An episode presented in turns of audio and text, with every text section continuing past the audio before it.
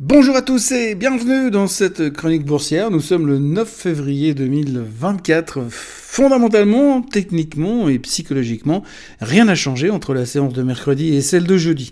Les intervenants sont toujours contents parce que les taux y vont baisser un jour, et pour le reste, soit on se pâme de joie devant les chiffres du trimestre qui battent les attentes et qui nous sortent des commentaires avec plein de superlatifs dedans, et on massacre les boîtes qui sont plus méfiants sur l'avenir et qui ont l'outrecuidance d'oser dire que l'avenir ne sera pas simple. On regarde un peu les chiffres économiques et on fait comme si chacun d'entre eux pouvait changer la ligne directrice de la Fed, mais au fond, on se demande si tout ça peut durer. Oui, on se demande tous si cette hausse permanente peut encore durer longtemps et si après 20% de hausse, le S&P 500 n'aurait pas besoin d'une pause. Je ne parle même pas d'un crash ou d'un bear market, mais juste une petite baisse de 10%, histoire de nous laisser euh, souffler et reprendre nos esprits. Dans les écoles de finance, on nous dit tout le temps euh, que les arbres ne peuvent pas monter au ciel.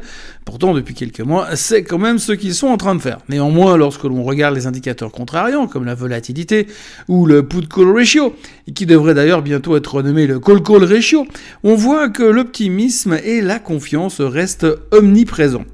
Euh, pour ceux, euh, pour ceux qui euh, ont vécu autre chose que la hausse des marchés boostée par l'intelligence artificielle, il est difficile de croire que cette tendance puisse durer sur le long terme. Alors soit, je veux bien croire que l'IA est une révolution et que le monde tel que nous le connaissons est en train de changer.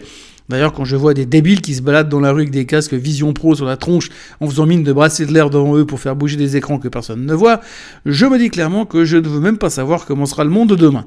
Mais de là à croire qu'une boîte qui se lance dans le business de l'IA et qui ne sait pas encore vraiment comment ils vont monétiser, monétiser la chose soit multipliée par 4, 5, 6 ou 10 en l'espace de quelques mois, je me pose tout de même des questions. À tort, sûrement, mais je m'en pose quand même. Mais peu importe le flacon, pourvu qu'on ait l'ivresse.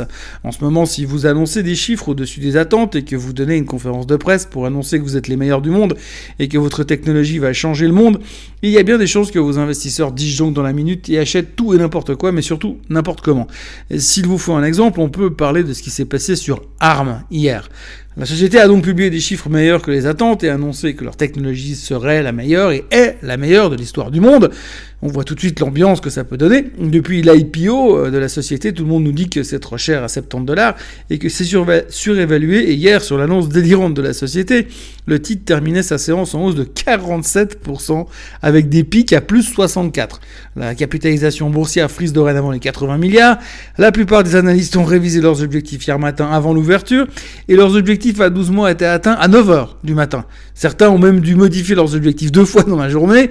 Je suis pas sûr qu'on soit complètement rationnel dans nos prises de décision à l'heure actuelle. Mais disons que la dernière fois que j'ai vu des paniques à l'achat comme hier, c'était au mois de mars de l'an 2000. Alors oui, oui, je sais, on ne peut pas comparer parce que cette fois, c'est différent. Alors admettons, hein, cette fois c'est différent. Sir Templeton disait exactement le contraire et expliquait que les mots les plus dangereux que l'on pouvait entendre dans une salle de trading étaient justement cette fois c'est différent. Mais on va dire que pour cette fois, il s'est gouré et qu'en plus, il est mort et que si ça se trouve, les marchés ne sont plus les mêmes et les traders, les investisseurs et la psychologie humaine n'est plus la même. On se souviendra que Templeton a aussi dit que les bull markets naissent dans le pessimisme, croissent dans le scepticisme, deviennent matures dans l'optimisme et et meurent dans l'euphorie. Mais là encore, on s'en fout.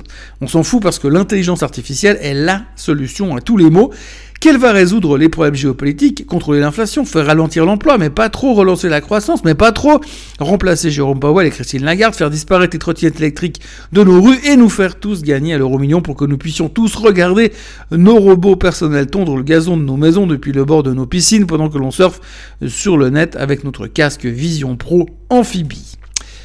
Bon, là je m'emballe, comme le marché d'ailleurs. En tous les cas, ARM a fait disjoncter les marchés techno encore une fois, sans compter que tous ceux qui pouvaient collaborer ou être connectés à la réussite d'ARM Holding euh, montaient avec.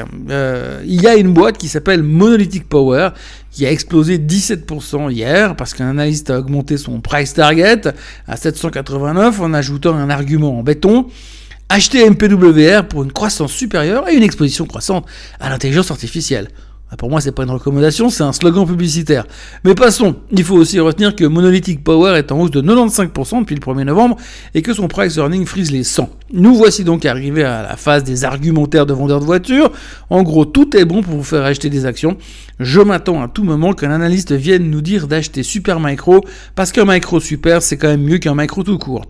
Bref, tout ça pour vous dire que je ne sais pas si nous sommes en pleine euphorie ou si elle commence à peine ou qu'elle va nous péter à la figure dans quelques jours, mais il y a des signes qui ne trompent pas.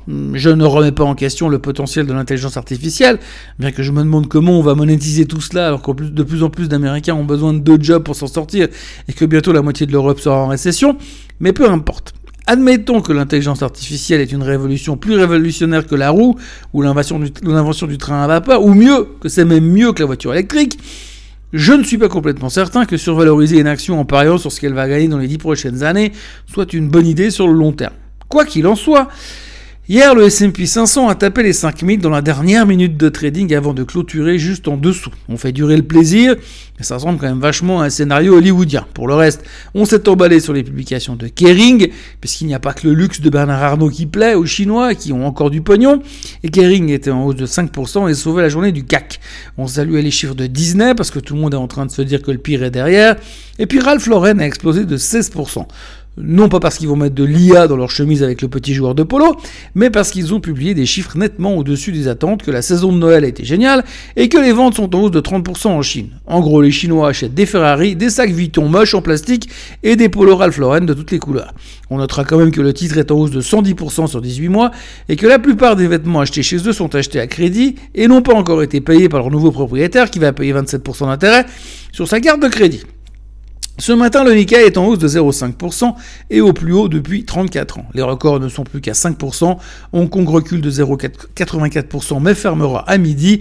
Quant à la Chine, ils sont fermés pour cause de nouvel an chinois. Le pétrole repart à la hausse parce qu'un ministre indien a dit que si les Indiens ne traiteraient pas avec les Russes, le baril serait deux fois plus haut. Et aussi parce que les Israéliens ont refusé le cessez-le-feu avec le Hamas. On ne va pas faire de commentaires sur le sujet, même si Biden a estimé que la réponse des Israéliens face aux attaques du Hamas était un peu over the top et il va encore se faire des amis. Mais c'est pas grave, il aura oublié demain. Le baril est donc à 76,29, l'or à 2048 et le bitcoin casse les 45 000 et se traite ce matin à 46 000 dollars tout rond au plus haut depuis l'approbation des ETF.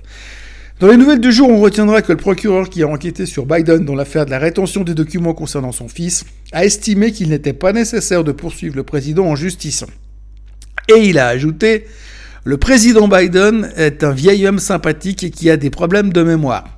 Euh, le président a moyennement apprécié la remarque et il a expliqué lors d'une conférence de presse que sa mémoire était parfaite et qu'hier encore il en parlait avec Elvis Presley qui lui confirmait que tout allait bien. Dans la foulée, il a confondu le président égyptien et mexicain. Bah bon, sur ce coup-là, je peux pas lui en vouloir parce que moi non plus, je sais pas qui est qui. Autrement, Trump a remporté les primaires dans le Nevada. Sans surprise, le cacao est encore une fois au plus haut de tous les temps. Il est temps de passer à autre chose que le chocolat chaud ou le café le matin, euh, tellement ça augmente. Je crois que les prix du Jack Daniel ont moins augmenté.